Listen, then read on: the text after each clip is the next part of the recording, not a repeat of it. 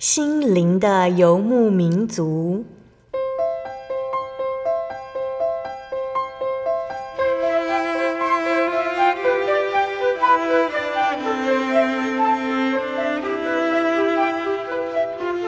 在这个谁都不管谁的后现代社会里，每个人的心灵都是游牧民族。成长的过程就是寻找的过程。每一颗漂泊的心灵，其实都在寻找生命的绿洲。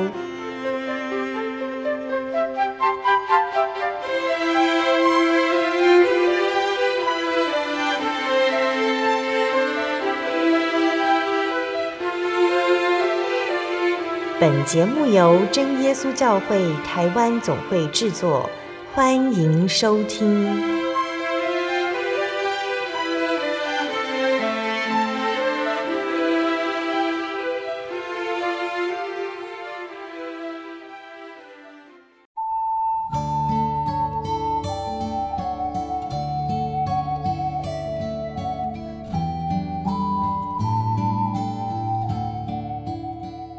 Hello，所在空中的听众朋友们，大家平安，欢迎收听心灵的游牧民族，我是贝贝，很高兴今天能够在空中和大家见面哦。大家这个星期过得愉快吗？今天要播出的节目是第一千两百八十三集《小人物悲喜》，我的圣工心路历程。节目邀请了真耶稣教会北台中教会的谢心柔姐妹来分享她的信仰体验。那心柔小的时候，她的妈妈就请了教会的老师来教她弹钢琴，希望以后可以协助教会聚会的司琴呢。但是心柔她对弹钢琴没有兴趣，更不要说要做圣工了。虽然如此，钢琴老师仍然以爱神爱人的心，用了很多方式和耐心来指导她。而让心柔在学钢琴这条路上心境产生改变，开始认真练习赞美诗，是她在一次聚会中看到了异象。在异象中，心柔发觉她所做的神都有看见。那相信听众朋友们都很想赶快聆听到心柔的见证。接着圣工的学习，心柔是如何找到人生的方向呢？让我们先来聆听一首诗歌，诗歌过后就请心柔来分享见证哦。我们要聆听的诗歌是赞美诗的四百六十七首，《主的应许》。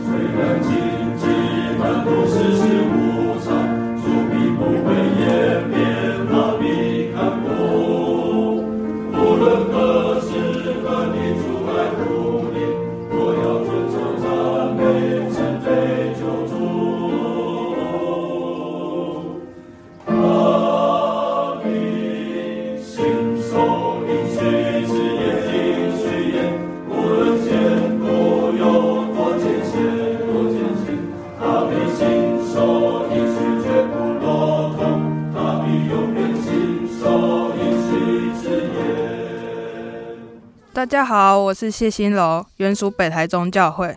嗯哼，嗯、呃，我要先分享我一开始为什么会学琴。嗯哼，国小四年级时啊，我妈妈去参加我国小的班亲会，然后班导就建议家长们说，孩子一定要培养一技之长，在未来才会有竞争力。那也必须培养另外一项运动技能，以后才有体力读书。班亲会结束后的某一天，我妈在教会西侧停车场，她巧遇了她同故乡的朋友赵姐妹。赵姐妹就问我妈说：“新楼现在几年级啦？”我妈就说：“现在四年级了。”赵姐妹说：“可以开始学钢琴啦，我可以免费教她。”就这样开启了我学琴之路。坦白说，小时候的时候啊，我对钢琴。弹钢琴根本没有什么兴趣，更不用说就是想到未来还要在教会实琴这一部分。所以小时候的时候啊，我们家里只有一台小台的电子琴，那电子琴练起来的琴键触感也跟钢琴不一样，所以我们每次都必须来教会借用钢琴。我妈以前没有把钢琴学好，所以她就把这一份她想实琴的这种心智。把它寄托到我的身上。嗯哼。那这这位赵老师也很用心的教了快一年的时间。嗯哼。之后，因为他要工作的关系，要换到外县市，所以他就请了另外一位黄老师来教我。那这位黄老师知道我对弹钢琴没有兴趣，嗯。结果呢，他就用糖果来诱导我弹钢琴，嗯。因为他知道我很喜欢吃养乐多糖果。然后我也我也很小，所以也不知道养乐多糖果要去哪里买，所以我就为了吃糖，然后就会听他的，然后就乖乖的练钢琴。嗯哼。但有时候会觉得吃糖其实是不能满足的。嗯哼。还记得某次在学琴的时候啊，教会的同龄来找我找我玩，当时我也是在国小的阶段，老师就认为。哎，新楼，你今天的钢琴练不好，你不能去玩。嗯，于是他就跟我的朋友说，新楼在练钢琴，那因为他今天练的不好，所以他不能跟你们去玩。嗯哼，那时候我心里就觉得，为什么我那么可怜？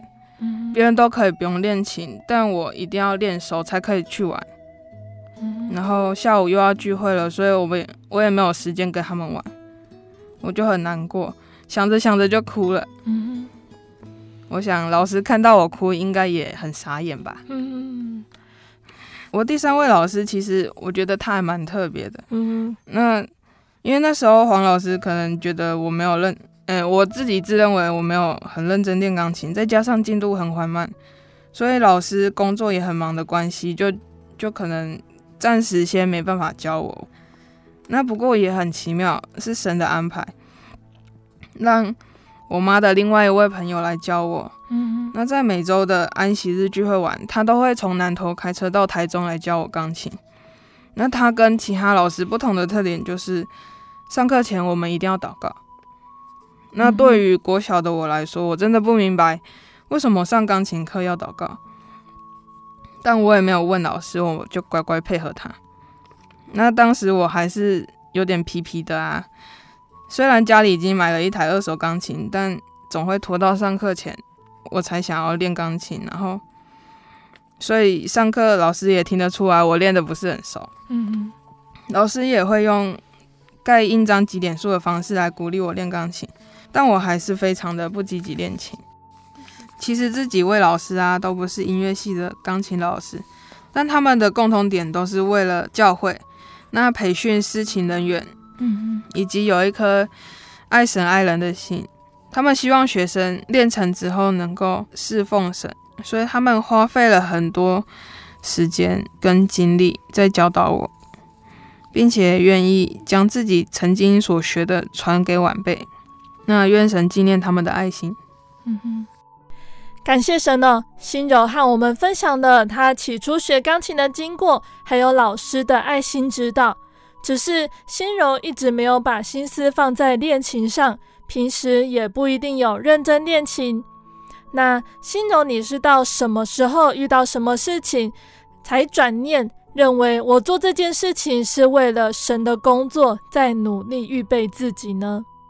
嗯，这是在二零零五年的九月二十日星期二晚上，那天是北台中联合布道会的第二天晚上，我跟着妈妈一起去教会参加聚会。嗯哼，那当时，嗯，因为家中没有钢琴，所以我们都会去教会练。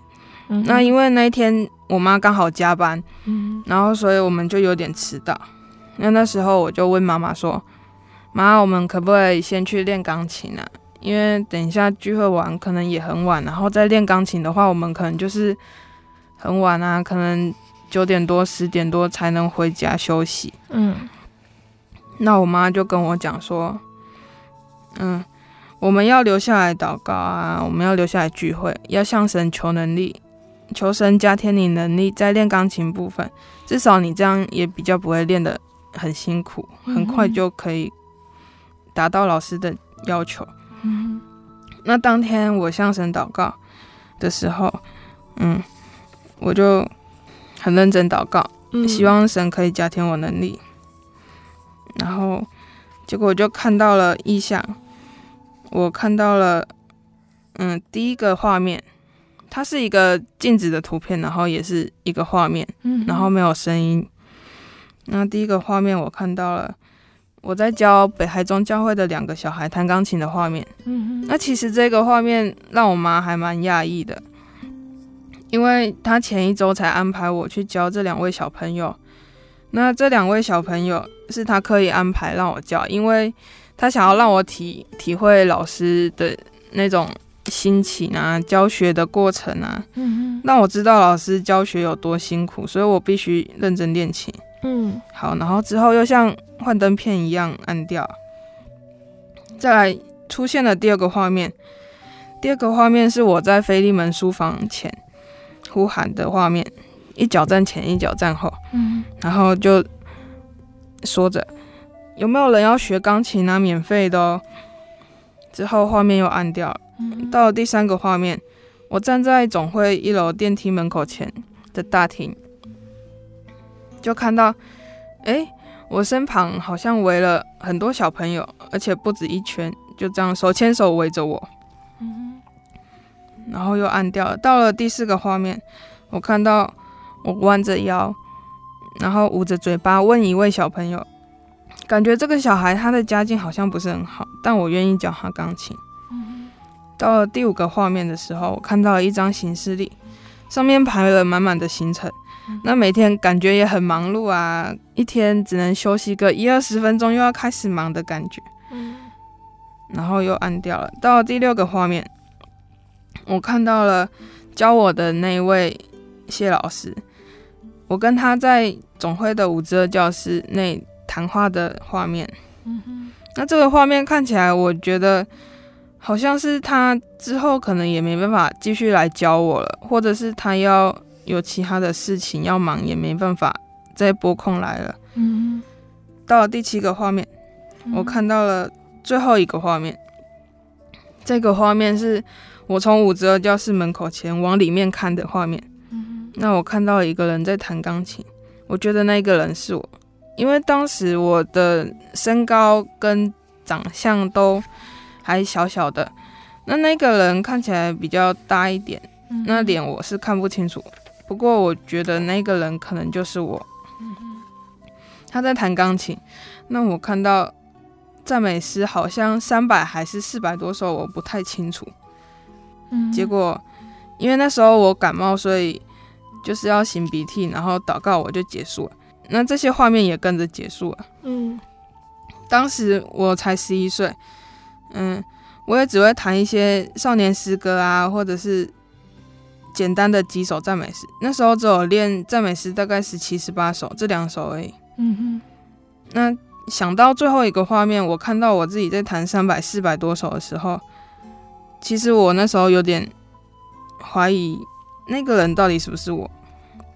我就跟妈妈分享我我看到的这些事，妈妈就说：“这一定是神给我的应许。”嗯，那经过一段时间后啊，我的钢琴老师这位谢老师，他也真的要结婚了，也没办法再继续教我了。嗯哼，但我感觉看到意象之后，我更清楚神的使命。嗯哼，所以那一段期间，我就开始又很努力的练赞美诗。那神感谢神也加添我能力，在没有老师指导的情况下，我有办法将一首又一首的赞美诗练好。嗯哼，然后进阶来练其他的大谱。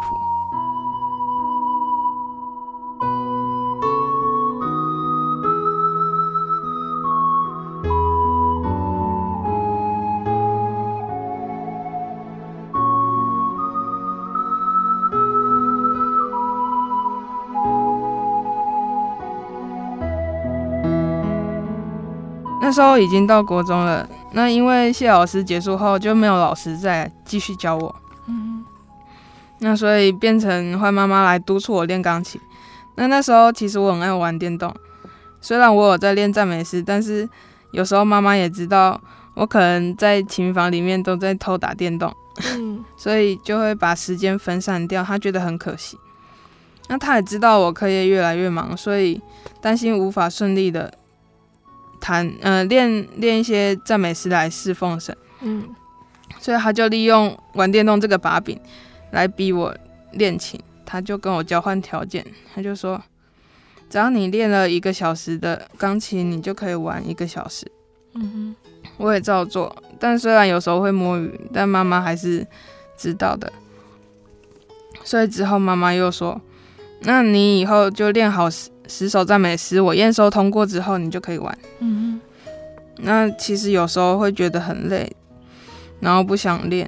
那妈妈最后逼不得已，就使出了她最后的终极大绝招，她就直接停掉网络，就说：“等你整本练好之后，我就会帮你装网络了，你就可以玩游戏。”嗯，那在当时的时候啊。妈妈那时候偷偷请负责人帮我安排事情的工作，嗯，就是希望我以后，嗯，先去小教会练习，那也比较不会紧张，嗯，那之后就可以为教会继续的侍奉，嗯，然后当时被排到的是去大雅祈祷所司琴，一开始的我也是很没有自信的，觉得我赞美诗都还没有练好。所以我一开始我都是打电话去联络领会或者是会前领师人员，跟他们说我想要唱哪几首，嗯，所以我就会弹那几首。那母亲要求我说，不要每次都唱同样的，你必须换一换，或者是你已经练练的差不多，你就可以问看看那领师人员啊，或者是领会人员他们会唱哪几首，我们就可以自己先练。嗯。那其实，在一开始我要去司琴，我也是很紧张，我甚至想要推掉的念头都有，嗯，但我也没有什么理由可以推掉。那当时安排司琴的人员就看到，就跟我分享说，其实啊，他小时候也是在国小的时候就必须上台帮忙司琴，因为那里算是比较乡下的地方，或者是没有人会弹钢琴。那我听到了之后，我就觉得，对耶，他国小都可以开始事情，那我应该也可以。于是我就很认真的接生工，嗯，事情这一部分。嗯，那时候我协助了一段时间啊，有一天我就跟我妈妈反映说，每次从大雅祈祷所司琴回来都很晚了，哎，每次回来都已经大概十点多。那我也觉得很累，我想要拒绝这一份圣工。嗯哼。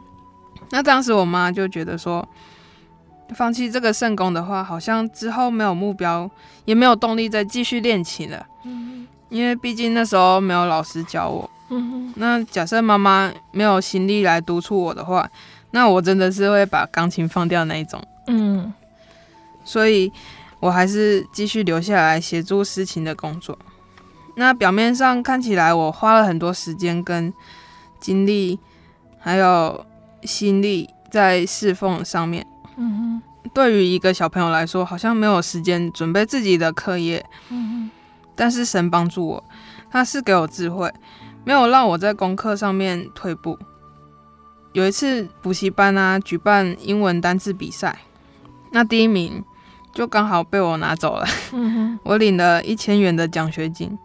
那也因为单字比赛第一名的缘故，再加上我那一学期在学校的成绩在前三名，领到奖状，嗯、所以英文补习班就再次优惠我免缴三个月的学费。嗯、那在补数学的期间，我在学校的月考也考一百分，所以也领到了补习班的奖金一百元。嗯哼，生给了我这么多的奖赏，我感受到做主公不落空，得到的恩典实在很多。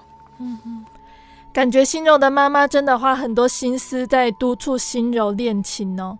是，那时候她就是两头烧啊，那时候可能一下要顾自己的工作，然后一下又要想，要想怎么对策来逼这个小朋友练琴。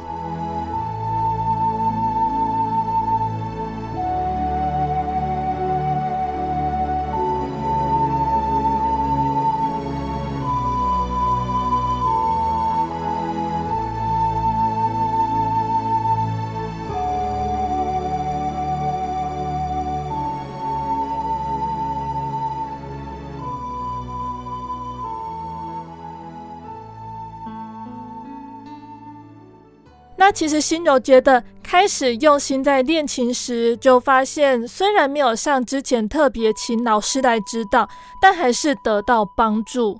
是，嗯，那时候练完赞美诗之后啊，我也渐渐的对弹钢琴产生兴趣。所以有时候妈妈从诗班回来的时候，她会帮我带一些大谱，嗯，就是觉得很好听的，然后就会说：“哎，心柔要不要练看看？”嗯嗯，那我就说：“好。”那果真练起来之后，就觉得说很有成就感。嗯、有时候我上课啊有压力的时候，我就会弹钢琴来疏解压力。嗯哼。所以那时候我就在想，哎、欸，当初没有好好把握老师们那么认真的教学，我现在自己练真的很辛苦哎、欸。早知道我就好好练琴了，不然程度会更好的。嗯。也感谢神，那时候在练完。嗯，那时候有弹几首大谱啊，然后练完赞美诗之后，嗯、神就安排了一位严老师来教我，他帮我听我之前练好的曲目啊，就教我如何表达音乐性。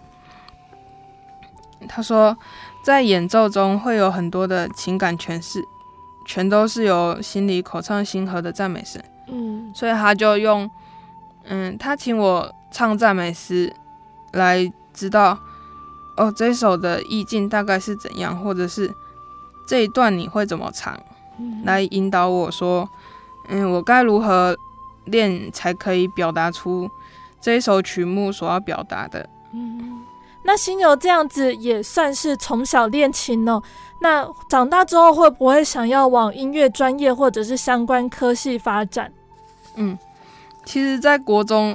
国三的时候啊，国三要考基测嘛。嗯，那其实那时候我也很想要考音乐系，因为那时候我弹了几首大谱啊，或者是赞美诗都练得起来，所以我觉得我应该可以。但是我妈妈就说：“哎、欸，心柔，你没有学第二个乐器，好像也没办法。”所以我就只好听命，就是去读高中或者是高职的路。嗯，嗯，那到了高中时期啊，我最喜欢的就是社团课。因为从小到国中啊，我都只有接触过一些就是比较常见的乐器，就像直笛、手风琴或者是钢琴，所以会想说来学点不同或者是比较新鲜的乐器。嗯，那那时候就填了一个热门音乐社。嗯哼，因为它里面就是以小乐团为主。嗯，那通常会有。一个主唱，然后两把电吉他，一把贝斯，跟一个 keyboard，跟一个爵士鼓。嗯，那我想学的就是那个爵士鼓。我还记得第一次进去的时候啊，有点没办法适应，因为很多人就挤在一间小教室里面，然后爵士鼓又混合其他乐器的声音混杂在一起，就非常的吵。那我也觉得打爵士鼓真的是一件很酷的事，所以就跟高中同学一起组了一团。嗯哼，那第一个瓶颈就是在选歌方面，因为平常都是听赞美诗或诗歌，那所以对流行歌其实很陌生。嗯，那我也是在那时候就是大量吸收接触一些流行歌。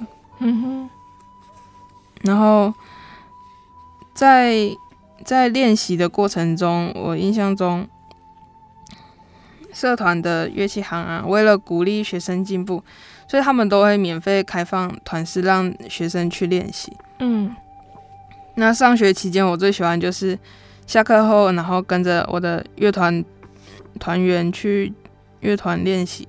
嗯，可能我们从五六点吧，吃饱饭之后，我们就会去那个乐器行，一直练练到晚上九点或九点半，然后再搭个公车回家。那因为当时爱玩的缘故，所以教会的圣工也渐渐的放掉，把这些重心都转移到玩乐团上。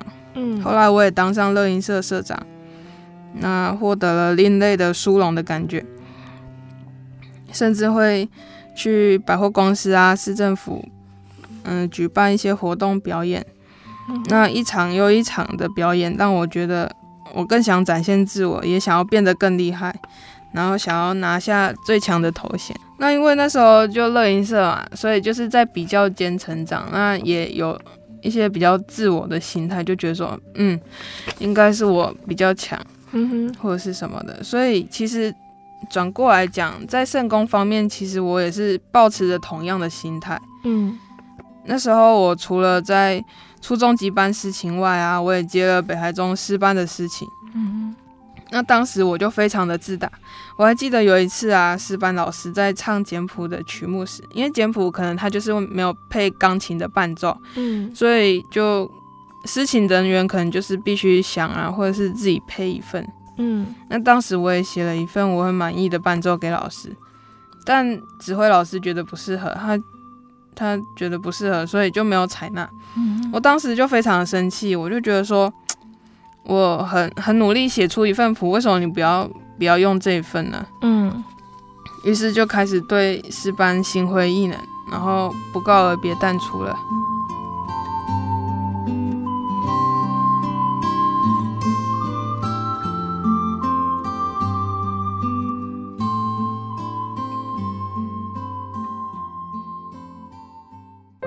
我对圣经的道理好有兴趣哦，可是又不知道怎么入门哎。你可以参加圣经函授课程啊！真的啊？那怎么报名？只要写下姓名、电话、地址，寄到台中邮政六十六支二十一号信箱，很快的，你就会收到第一课的课程了。赶快去寄吧！嗯。圣经函授课程能循序渐进地引导您更了解耶稣基督的福音，得到生命的滋润和来自信仰的力量。本课程完全免费，欢迎来信台中邮政六十六支二十一号信箱，请注明参加函授课程。愿神祝福您。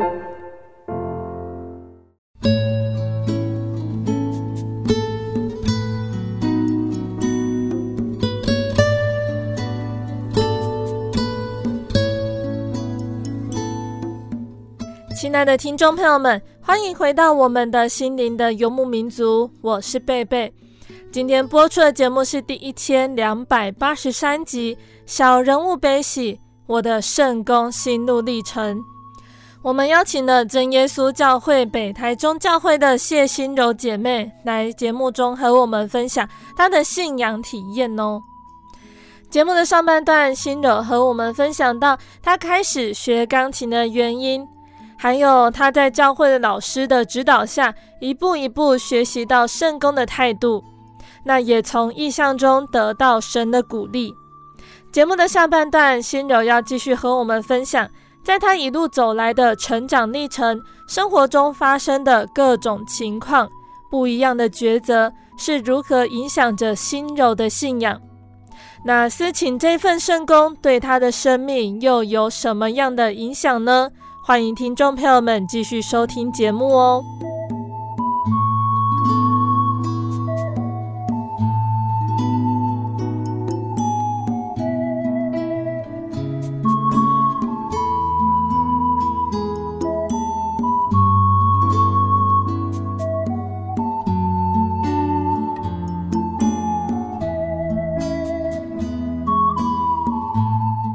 再来，高中要考大学的阶段。那时候我，我也是就是过于自满，嗯，所以我觉得好像怎么考都一定会有一一间大学可以读，所以我就把所有的时间也是花费在玩乐团身上。嗯，那没有好好读书，所以大学就只能看我分数到哪里就是去哪里。那成绩出来后去推着面试，结果就上了侨光企业管理系。嗯，当时啊，我就是有学校读之后就很安心，然后就就去玩了。嗯哼。到了大学的时候，大学其实它大大一上学期它是课程跟高中雷同。嗯哼。所以我读起来就觉得相对的无聊。嗯。再加上他们的期中考要求都不是很高。嗯。所以我很快就松懈了，然后开始翘课跑去玩，就被学校通知二一。嗯，翘课翘太多，然后成绩也及格，就算及格的话也不能过了。嗯，所以不过感谢当时有几位老师也蛮好心的，他就跟我讲说，嗯，你只要证照过了，那这一科我就让你过。的确，我那时候也顺利的通过了证照考试，然后。到了大一的上学期结束后，我就去办理我的休学，因为我觉得可能这个科系不适合我，或者是嗯不是我的兴趣。当时我只想要去玩而已。嗯哼。那休学之后啊，我就是也是有找了几份工作，但其实做的都还不太理想。嗯哼。那之后我就到 Seven Eleven 便利商店去上班。嗯哼。那因为。当时国三的时候，我就想说要考音乐系，所以这个梦想其实还一直存留着。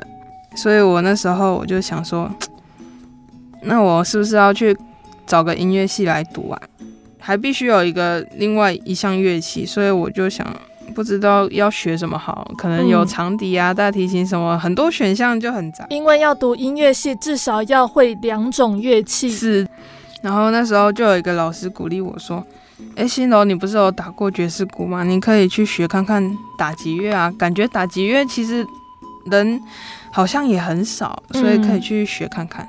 嗯、那所以那时候我就决定说，好，那我就去学打击乐好了。嗯、那父母就付费让我去学。嗯、结果去学才知道，哇，原来打击乐啊，就是考试的时候需要考三种乐器。嗯，那一个是马林巴木琴。嗯，那再来就是小鼓。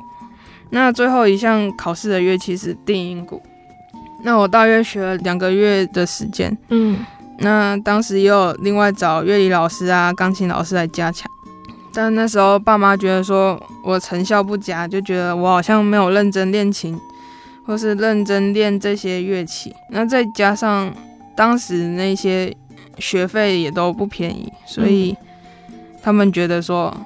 新楼，你还是去考公家机关好了，就不要再去考音乐系了，嗯、这样也比较实在一点。嗯哼。那当时我的音乐系的梦想就碎了，那我也觉得说，我练这些要干嘛？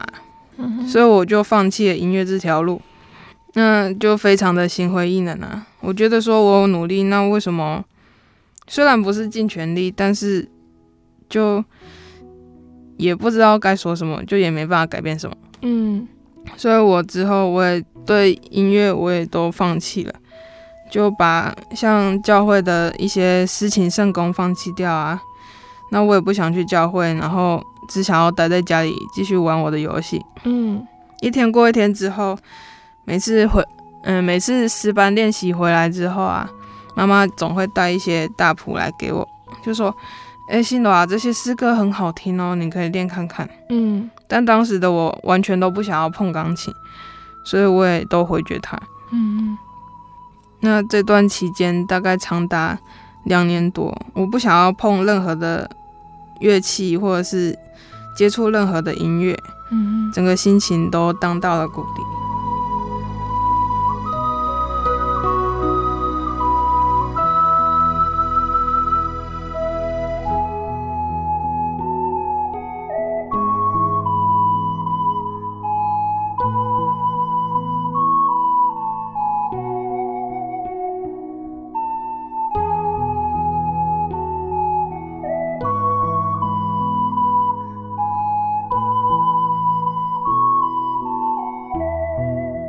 感觉在这个时候，是心柔心情和信仰在最谷底的时候。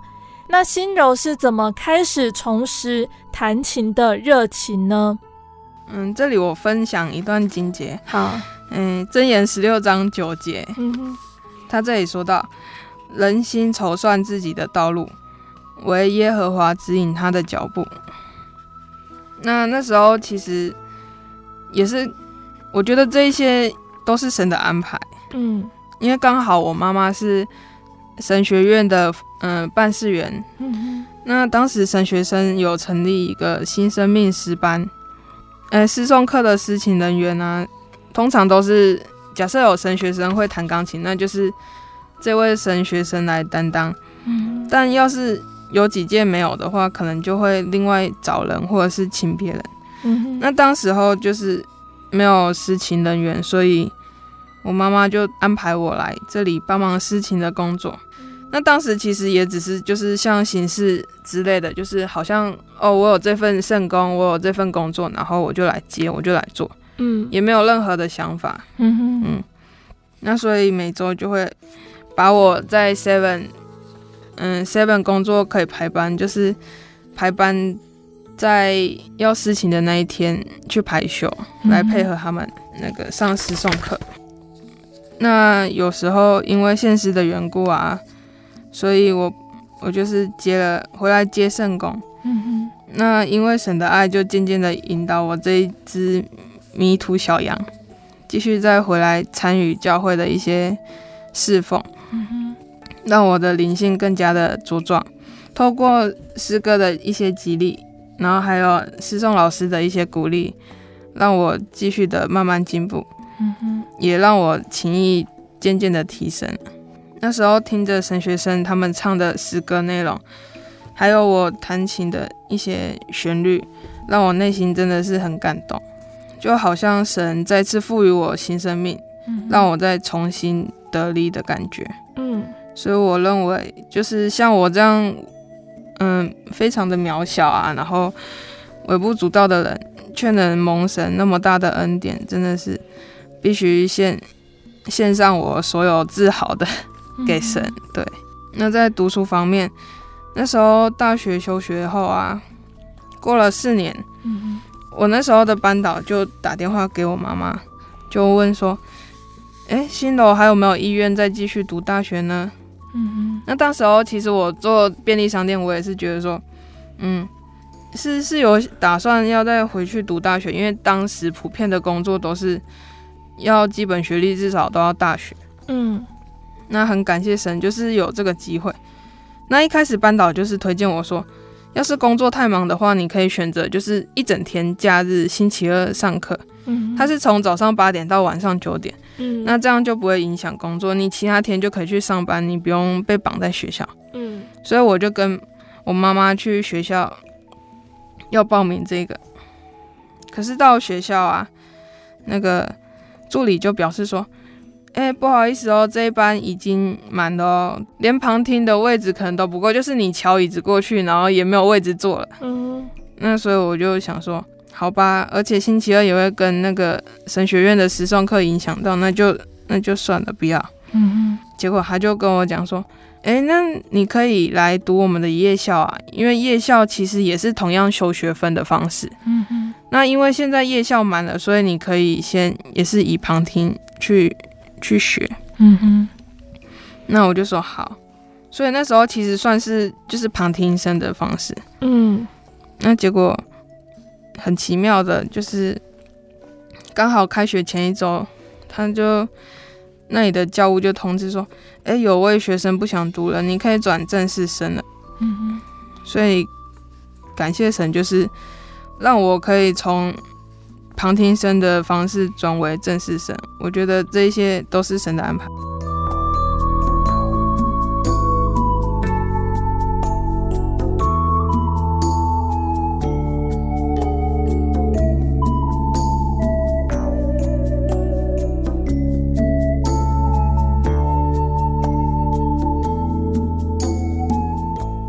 那时候就非常的忙碌，白天除了要上班，然后晚上又去上夜校，然后还要练琴，然后每周二就下午排假，然后去协助司琴的工作。嗯，不过神的恩典也很大。那那学期啊，读夜校，我就考班上的第一名。那神也让我领到奖学金一万多元，感谢神。而且也不用另外再花费其他寒暑假去修一些我可能不足的学分。那有一次也很神奇，就是在社会组事情结束后，结果隔天我打工的那间便利商店颁奖给我，他就认为我表现很优异，所以就给我了两千元的奖金。嗯哼，或许这些听起来都好像是我运气很好啊，或者是。可能我就是很认真读书才会有，但其实我觉得不是。嗯，我觉得做圣工或许会很累，但是你会感到越侍奉越甘甜。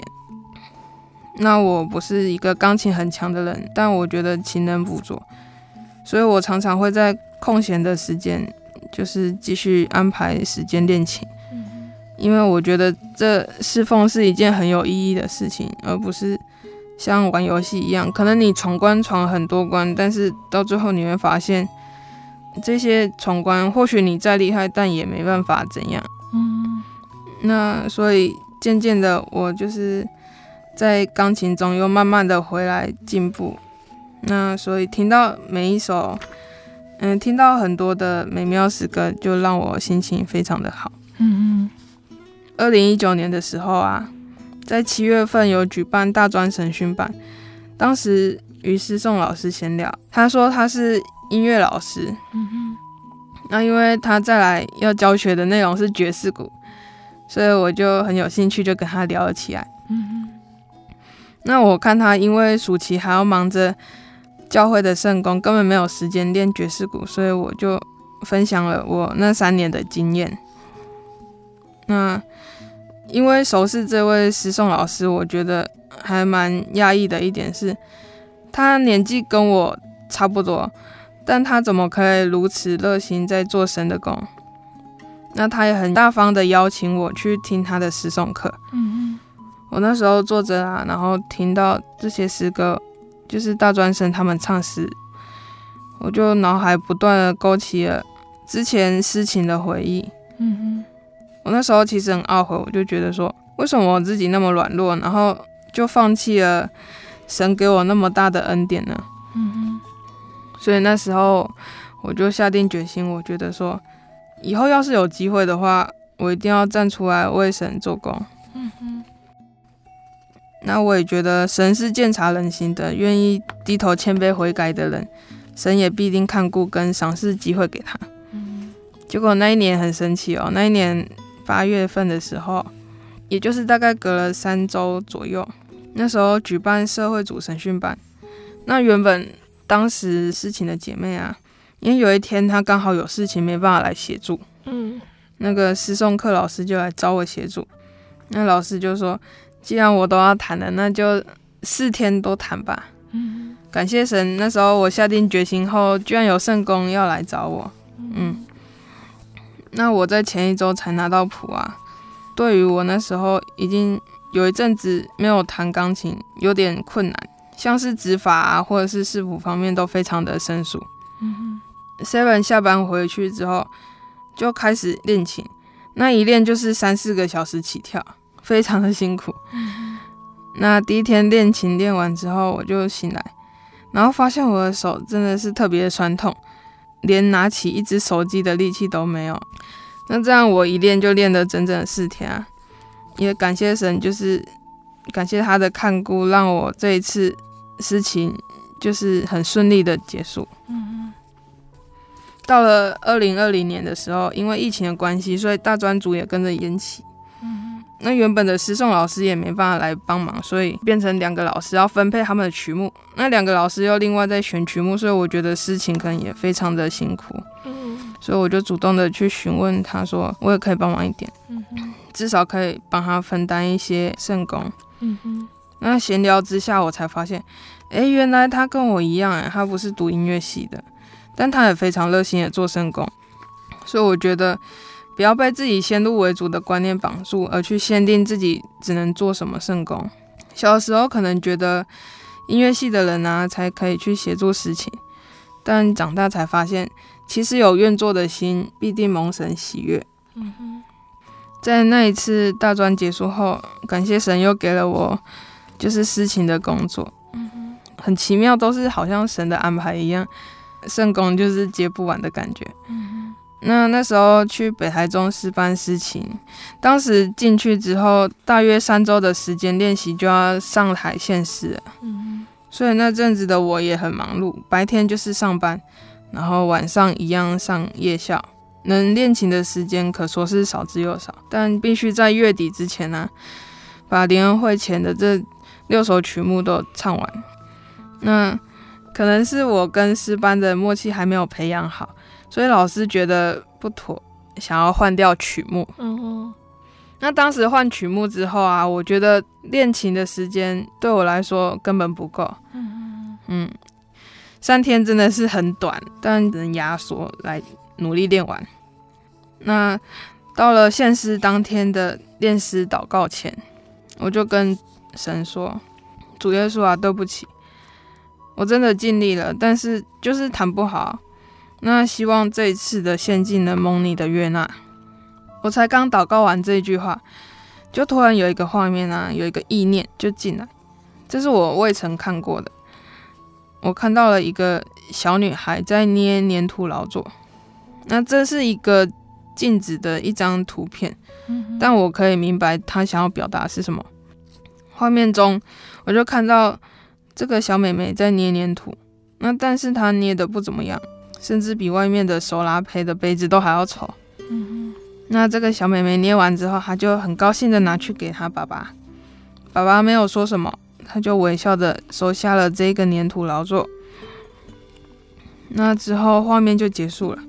我祷告时看到这一幕，就觉得非常的感动。这画面就好像隐喻一个小女孩，就是我。那天上的父神就是这位爸爸，他知道我尽力了，虽然我弹的不怎么样，像小女孩的丑丑黏土，但天赋对我并不苛求。他微笑的接纳了我的献祭，而现在的我已经二十七岁了，我已经把整本赞美诗都练好了，也可以为神做圣工。那感谢主，目前行事历上的事工，也如同意象中的行事历一样满满的。回想着神的恩典，让我看见这个意象，清楚明白神鉴察一切事。其中恩典实在很多，我认为做主公不落空。那也也感谢神，一路上都有神的引领。嗯，到了今年六月即将毕业，那也希望以后可以可以有更多时间来做圣工。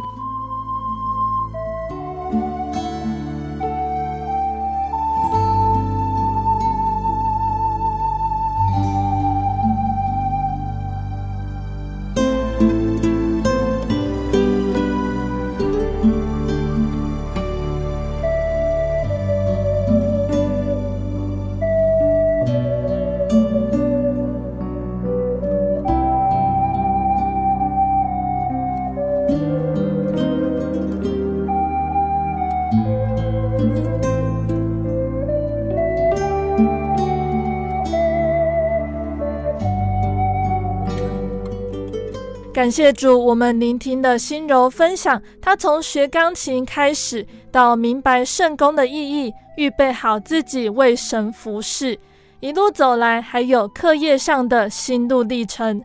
那在见证的最后，心柔想要来和听众朋友们分享一段圣经经节。我想要跟大家分享一段记在圣经里面的经节。嗯，好，在菲利比书四章六节。应当一无挂虑，只要凡事借着祷告、祈求和感谢，将你们所要的告诉神。其实当初啊，教我的老师们都只是期望说我我以后未来可以做圣工，就是在事情方面可以为教会尽一份心力。也感谢神，我没有辜负老师的期望，所以在我学成之后，我都把这些放在服饰中归荣耀给神。嗯哼，这些在事情方面其实并不是拿来比较的，那更不是表演。就好像，嗯，可能当初我在打爵士鼓啊，我可能上台的心态是为了去跟别人比较，或者是得到更好的那个头衔啊，或者是要展现自我。嗯嗯嗯。那其实，在做圣功方面，不能抱有这种心态。嗯。就只是单纯大家一起来服侍神。嗯哼。尽一份心力这样。所以对我来说，有没有读音乐系这方面也不是重点了。嗯哼。就好像我很爱吃东西，我很喜欢吃东西，但我不一定要当一个厨师。嗯哼。而这些也都是我白白得来的，所以我只想尽我所能奉献给神，感谢神的安排和带领。嗯哼。其实这段经节，我觉得感触还蛮深的，因为到了现在，我 二十二十七岁，终于能明白。为什么当初那一位南投来的谢老师要在上钢琴课之前祷告了？嗯，因为啊，我们要借由祷告，把我们的身心灵都献上的时候，这是一个蒙神悦纳的祭。嗯，那主的应许也必然成就。嗯嗯，那愿一切荣耀与颂赞都归于天上的真神。阿门。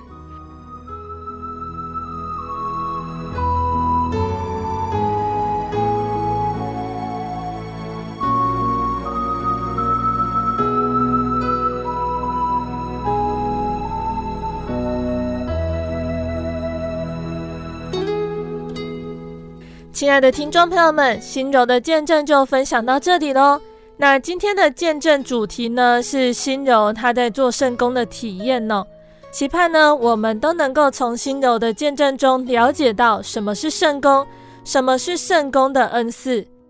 什么是圣工呢？所谓圣工，应该是指与敬拜神有关的侍奉工作。那这个圣就是圣洁。圣洁在圣经的原文是分别为圣的意思。对基督徒来说，分别为圣，一方面指的是脱离罪恶，另外一方面比较积极的层面呢，则是指奉献给神，还有顺从基督。那在见证中也有提到做圣工的恩赐。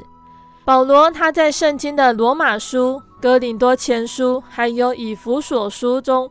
都有提到跟做圣工有关的恩赐，像是在罗马书里面呢，罗马书十二章六到八节，保罗写信给罗马教会的书信中说道：“按我们所得的恩赐各有不同，或说预言，就当照着信心的程度说预言；或做执事，就当专一执事；或做教导的，就当专一教导；或做劝化的。”就当专一劝化，施舍的就当诚实，治理的就当殷勤，怜悯人的就当甘心。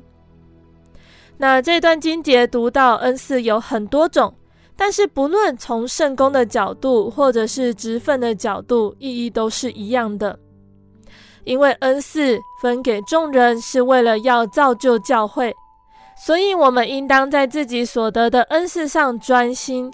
并且追求造就群体的恩赐，建立基督的肢体，结果就会像保罗所说的：每个信徒得以连于元首基督，全身都靠他联络的合适，百节各按各职，照着个体的功能彼此相助，便叫身体渐渐增长，在爱中建立自己。那我们也期盼在聆听这个见证之后，更多羡慕善工的听众朋友们，能够勇敢的接下圣工，时时提醒自己要顺服教会和真神的安排，神必赐下更多的恩典，使我们福气满满。而还没有办法担任圣工的朋友，也不要灰心，我们要多祷告，多学习来预备自己。神有他的时候。当神呼召他的工人时，我们就必得重用。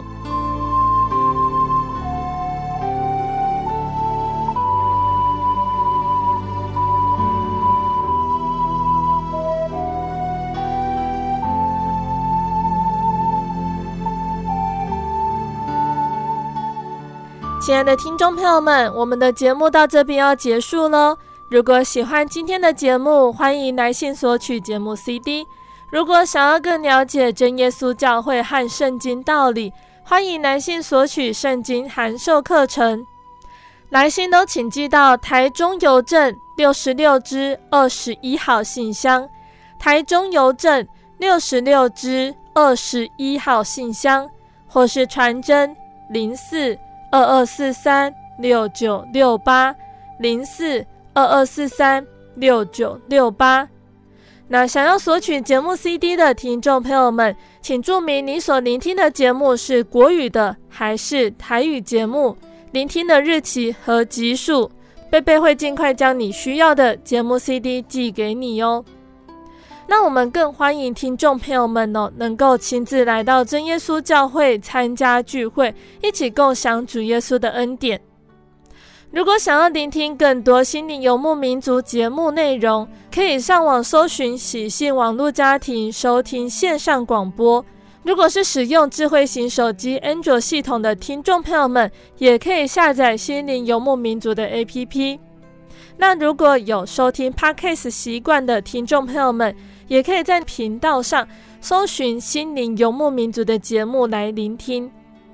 那最后，谢谢你收听今天的节目，我是贝贝，我们下个星期再见喽。我的心是一只鸟，飞行介于黄昏与破晓。阳光下。